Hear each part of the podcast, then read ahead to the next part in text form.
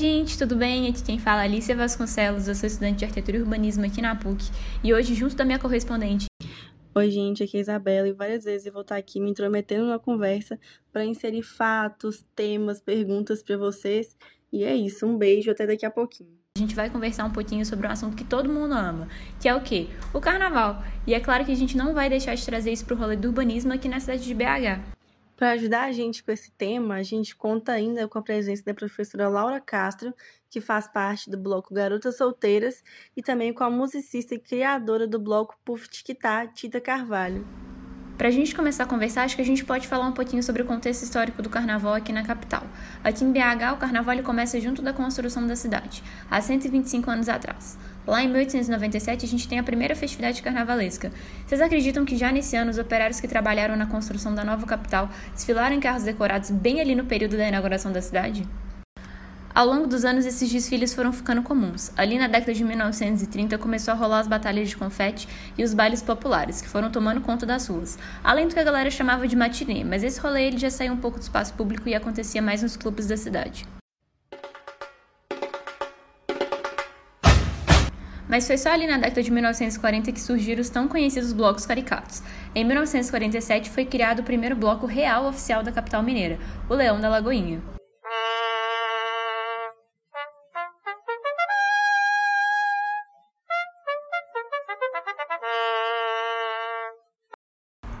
Lá em 1980, o Carnaval de Belo Horizonte ele é oficialmente criado através do Decreto Municipal de número 3.676-1980. Convenhamos, a gente sabe que os festejos ele já vinham acontecendo há muito tempo, né? Mas o Carnaval Belo Horizonte ele só foi oficializado e instituído mesmo ali em setembro de 2000.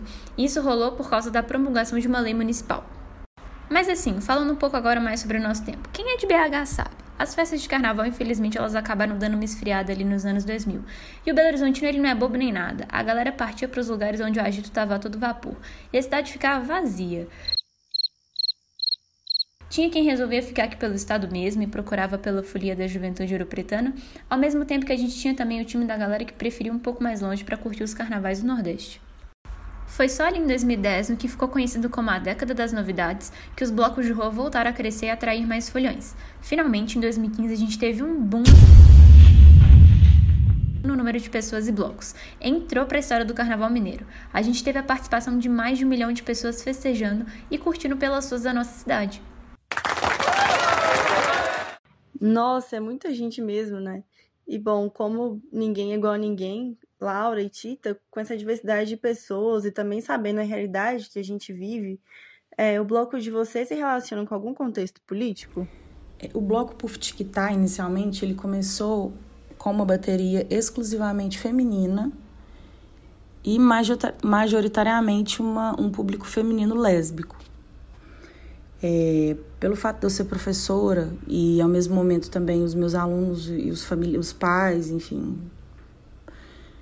dos meus alunos também começaram a frequentar o bloco, a gente abriu, obviamente, para qualquer público, né? Então, a partir então de 2016, o bloco começou a ser um bloco democrático, né? É, a gente, a gente não, não que a gente pretende, assim, a gente tende a não ser um bloco de militância porque eu acho que já existem esses momentos, esses espaços, não que o carnaval não seja um lugar de manifestação, sim, é, a festa ela existe, ela por si já é uma manifestação popular, né, muito forte. E a gente tenta não pregar muito politicamente assim os assuntos que estão fervescendo, assim, mas a gente traz é, alguns assuntos importantes, a gente faz parceria com os movimentos que rola na cidade, né? Não é não.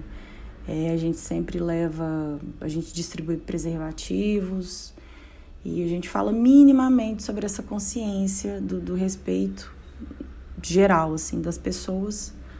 Mas a minha filosofia em relação ao meu bloco é de que aquele momento não seja um momento de, de,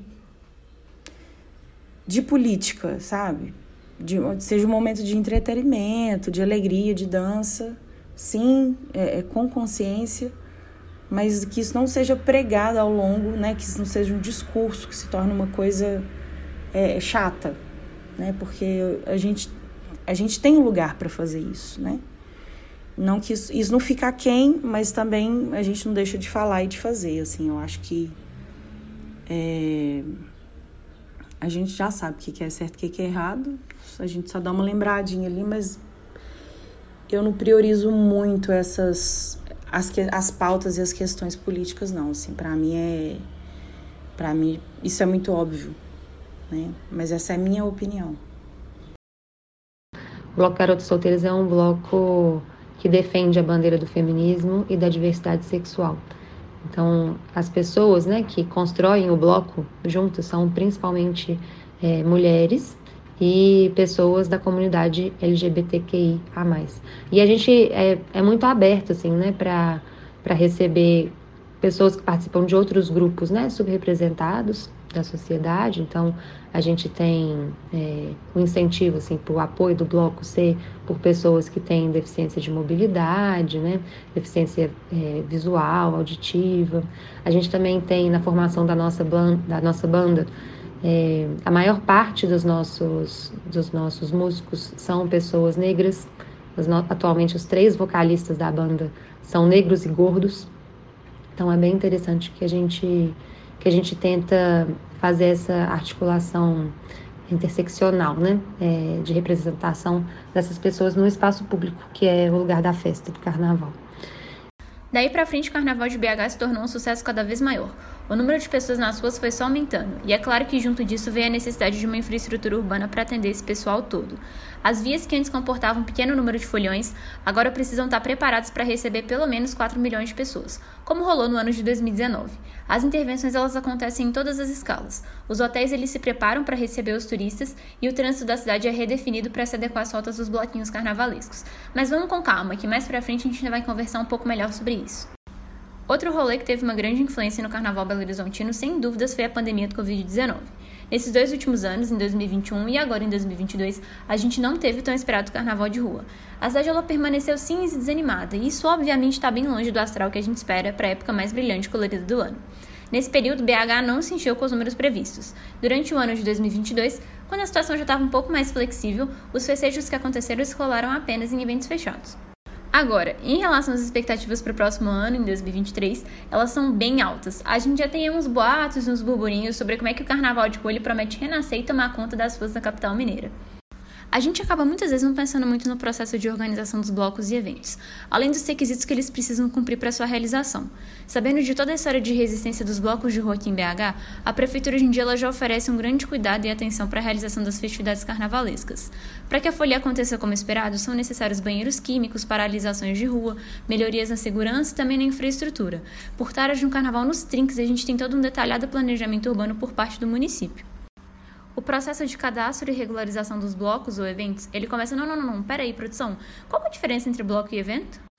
Opa, não se preocupa, a gente está aqui também para tirar a dúvida. Então, acontece que a prefeitura faz essa diferenciação entre bloco e evento a partir dos equipamentos que você utilizaria. Por exemplo, caso a sua folia precise da instalação de equipamentos que não sejam um trio elétrico ou carro de som, por exemplo, um palco, tenda, barraca, gerador, nesse caso você é um evento. Mas de maneira geral, só para recapitular tudo, se você vai ter um trio ou carro de som apenas, você é um bloco. Mas aí, se você for usar alguma estrutura além disso, uma coisa mais complexa, você já é um evento. Recapitulando, o processo começa ainda no ano anterior ao ano de realização do carnaval. Esse ano, por exemplo, as inscrições dos blocos de 2023 rolaram entre os dias 4 de outubro e 4 de novembro. Nesse processo, a prefeitura exige alguns documentos e padrões a serem seguidos. O bloco ele precisa ter um nome e ser registrado no nome da pessoa responsável por ele. O percurso a ser seguido ele deve ser definido considerando um tempo máximo de 6 horas de desfile para cada bloco. Também deve ser definido locais de concentração e dispersão deve ser feita e registrada uma estimativa de público. E é claro, é necessário no dia do desfile declarações do Corpo de Bombeiro e da Belo Tour. E no caso de trios, mini-trios ou carros de som, também é necessária uma declaração da BH Trans. Nossa, gente, imagina um trabalhão que deve se definir tudo isso, né? Ainda mais com o cuidado que tem que ter em relação à vizinhança e às pessoas. Então, meninas, nos bloquinhos que vocês fazem parte, como é que aconteceu essa definição de percurso e como que ele acaba se relacionando com esse entorno? A definição do percurso do bloco, no primeiro ano, que a gente tinha uma expectativa muito é, pequena com relação a público, assim, era uma coisa muito mais da, de uma comunidade próxima, a gente partiu de frente, é, na rua Rio de Janeiro, em frente ao Bar da Cássia, que é um bar de karaokê, assim, tradicional, é, ocupado pela população LGBT é, de Belo Horizonte, e era um lugar que os amigos frequentavam muito. E a gente saiu de lá e desceu a rua Álvares Cabral, e depois a gente virou a rua Bias Fortes. É, isso foi só no primeiro ano, porque a gente teve uma surpresa muito grande com a quantidade de gente que apareceu para acompanhar o cortejo. A gente usava um carrinho de som, assim, muito improvisado, até assim, precário mesmo. E no primeiro ano apareceram 8 mil pessoas para acompanhar o bloco. Esse nosso percurso ele veio aí dessa necessidade de mudar de endereço para não bater com outro bloco que já estava rolando e de estar num lugar que é um lugar muito natural para mim, que é a Savassi. É, nesse momento eu tinha uma comunidade muito feminina, LGBTQIA+, na, na minha bateria, e é um lugar que a gente se sente muito à vontade, né? Que é a Praça da Savassi, Savassi, aquele entorno todo ali dessa região, né? E eu me relaciono muito bem com essa comunidade, né? Sobretudo com os bares que logo são os nossos parceiros aí no percurso, com as lojas, com os empresários, enfim, e com essas pessoas que vão para esse lugar, né? Com esse público que a gente tem que ocupa esse lugar, né? Que ocupa e que se envolve e que, enfim, tem nesse lugar uma uma liberdade de se expressar de forma tranquila, né? Que é esse público mais alternativo que frequenta a Savas. Uma coisa que muita gente não sabe é que nos últimos anos Tirando os anos de pandemia, é claro, a prefeitura ela tem apoiado os blocos de rua com financiamentos da Belo Tour. A Belo Tour ela é responsável por essa organização e ela recebe patrocínios de empresas privadas que viabilizam os custos do carnaval na capital mineira.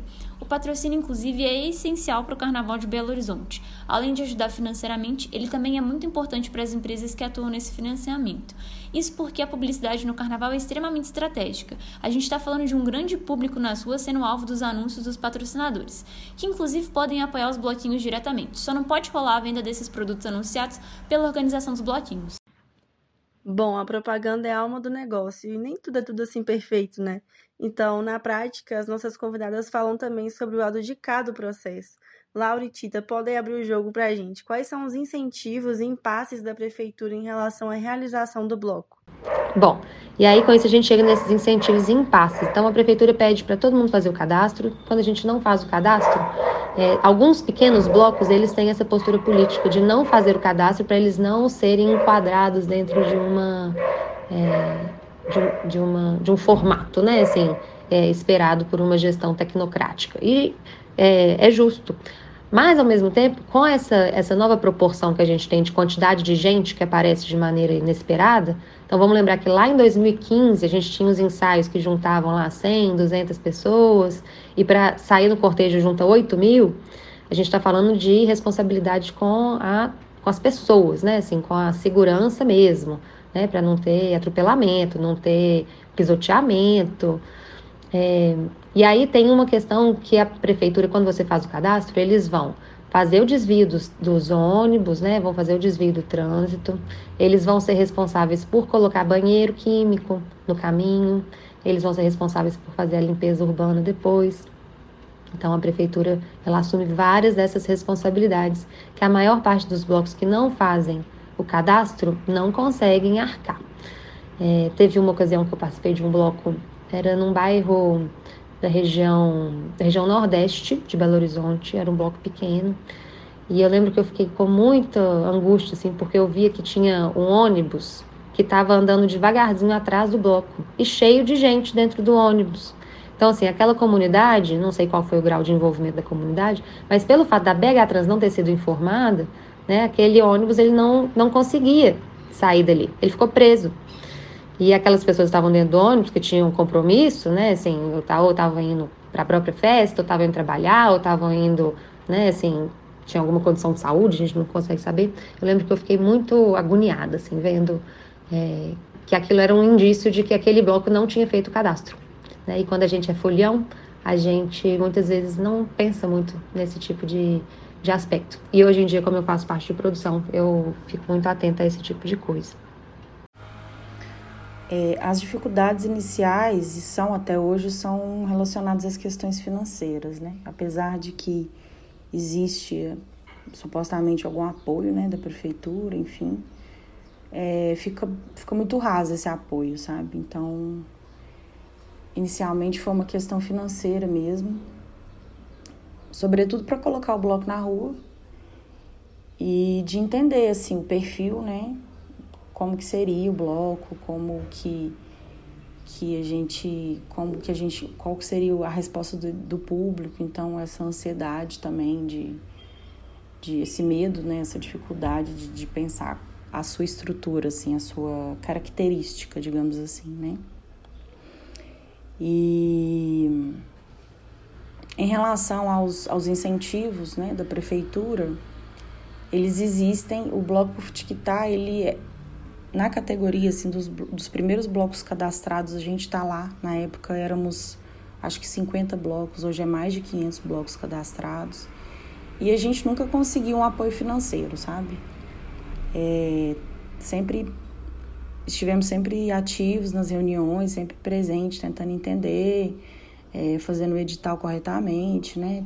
Colocando tudo comprovado, e a gente não, nunca conseguiu aprovar, assim. Então, de certa forma, o único incentivo que a gente tem da prefeitura é o incentivo de banheiro, né? De qualquer forma, a gente tem hoje um dos maiores carnavais de rua de todo o Brasil. Eu quero é botar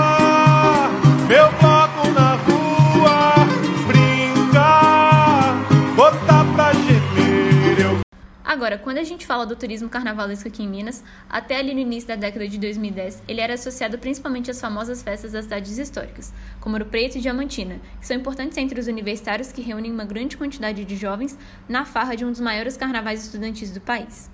É em Ouro Preto, por exemplo, que rola um dos blocos mais antigos do país, o Zé Pereira dos Lacais. Ele é um bloco formado lá em 1867 pelo português José Nogueira Paredes, e ele é muito conhecido pelos bonecos gigantes. Eles têm mais de 3 metros de altura e desfilam junto dos folhões, fazendo referência a várias das figuras históricas da Inconfidência Mineira e da história brasileira no geral. Como a gente já comentou, em Belo Horizonte o carnaval não tinha muito engajamento ali na primeira década dos anos 2000. Foi só no ano de 2010 que os bloquinhos ainda muito sutis começaram a agitar a capital mineira.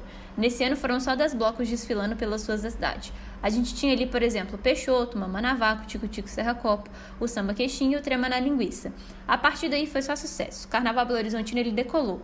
No ano seguinte, os 10 bloquinhos se tornaram 20 e esse crescimento exponencial se manteve. A cada ano as estatísticas superavam os carnavais anteriores. Até que uma década mais tarde, ali em 2019, o Carnaval já reunia 410 bloquinhos de rua e mais de 4 milhões de pessoas aproveitando os cortejos. Bom, então, para entender o lado de quem esteve ainda tá por trás de tudo isso, primeiro a gente pergunta para nossa convidada Letícia. E aí, Tita, conta pra gente qual que é a sua relação com o carnaval e como que você se vê nesse meio? Minha relação com o carnaval é uma relação profunda, de paixão, primeiramente, e hoje de trabalho também, né? Além de ser uma coisa que é, me levou para uma pesquisa e isso se tornou ainda mais profundo e mais sério e, e de mais respeito sobre essa manifestação popular. Desde então, a cidade ela tem se mostrado uma grande revelação na atração de turistas carnavalescos. Eles vêm lá do interior de Minas e de outros estados como São Paulo, Rio e até mesmo do Distrito Federal. A Belutura ela fez uma pesquisa no último carnaval que mostrou que 18% das pessoas que estavam ali curtindo os bloquinhos não eram de fato moradores da cidade.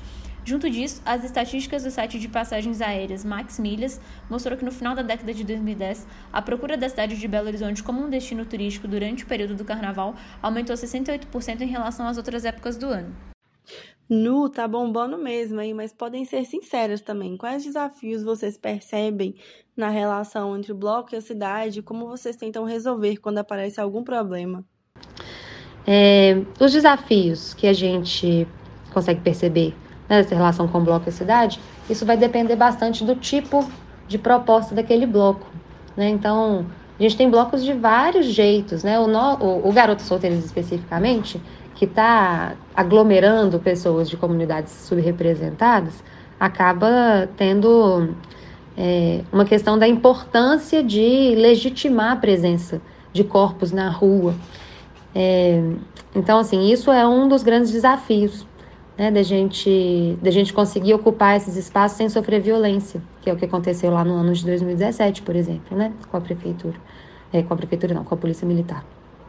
E é, além disso, a gente vai ter todos esses outros, esses outros critérios de, de é, possibilidade de deslocamento na cidade, né, que fica sempre muito restrito, com muitas vias fechadas, é, as ruas sempre muito lotadas. Eu acho que isso é uma coisa que a gente tem que, tem sempre que considerar. No nosso caso do Garotos Solteiros especificamente, como a gente está falando de grupos que são muitas vezes invisibilizados, para a gente é muito importante que o bloco saia é, aconteça numa região central, tanto os nossos, os nossos ensaios quanto o nosso cortejo.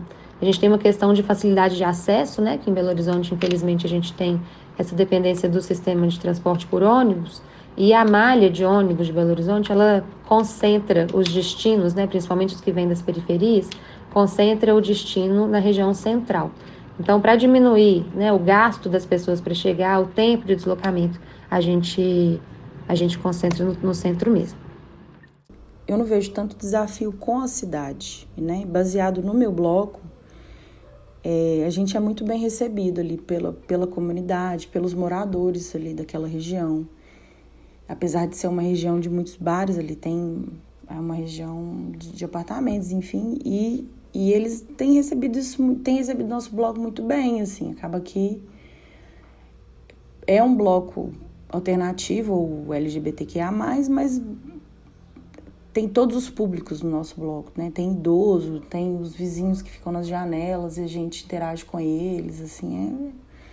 Então eu vejo de forma muito positiva, assim, eu não vejo desafio, não. Eu acho que é uma crescente, a gente vai, como é uma, uma coisa que está recomeçando agora, eu acho que a gente vai moldando, né, esse processo, assim, de, de, de forma como as coisas vão acontecendo mesmo, né?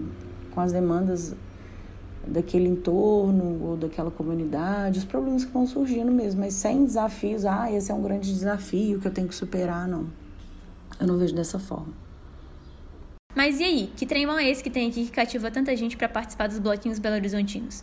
Pelo que conta a analista de turismo da Fê Comércios, a facilidade de transporte, a segurança, o preço e a diversidade de atrações são os principais fatores entre os turistas para a escolha do destino do carnaval. Segundo a especialista, BH ainda se destaca pela boa hospitalidade, sendo assim um grande diferencial para o retorno dos turistas e a indicação do destino para os parentes e amigos. Que o carnaval Belo Horizontino tem sido arraso, ninguém tem dúvidas, mas a Belo Tour confirma isso pra gente em algumas estatísticas.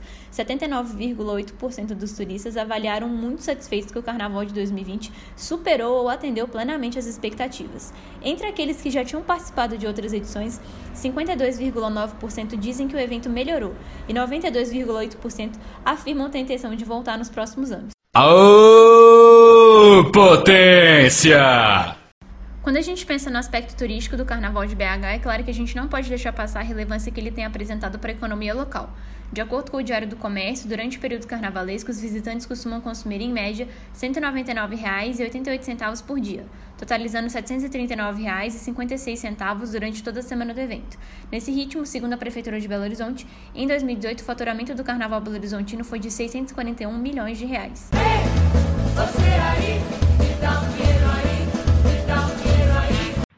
É, muita gente, muita gente consumindo tudo isso acaba gerando muito lixo na cidade, né?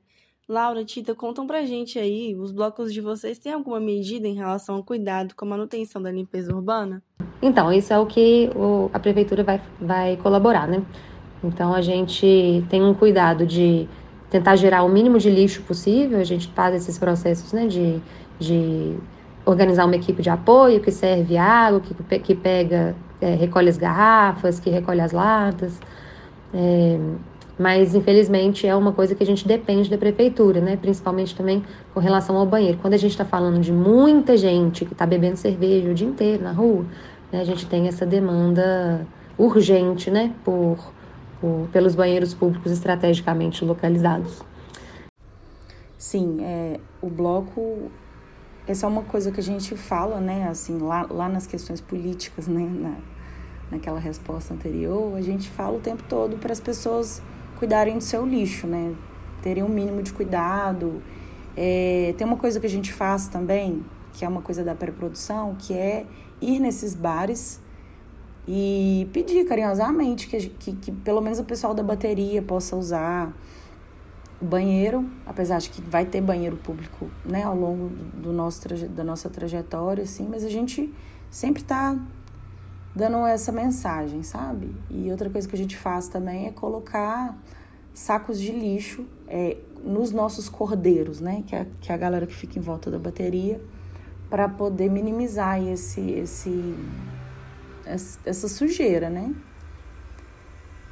E sobretudo, sobretudo o uso do banheiro, porque as latinhas elas são recolhidas a gente não usa muito confete, essas coisas de sujar o chão, porque além de ser um gasto a mais, não é necessário. Vai sujar e vai, enfim, vai trazer dano aí depois a gente tem que se responsabilizar. Mas é, dentro do compromisso com a Belo Tour existe esse pedido, né? Existe essa responsabilidade final aí de que é, ao final do trajeto a gente minimamente se organizar com a manutenção da limpeza. Então já é uma coisa que está no nosso, no nosso cronograma e a gente tem super cuidado com isso, assim. Bom, obrigada meninas pela participação, foi muito construtivo. Então ficamos por aqui. Um beijo, um abraço, nos vemos no carnaval. Tchau, I have to go now. I have to go now. Tchau. Esse podcast foi produzido por Alice Vasconcelos, Aline Vilela, Isabela Chaves, Laura Goulart e Laura Mafia, coordenadas pela professora Gabriela Pires.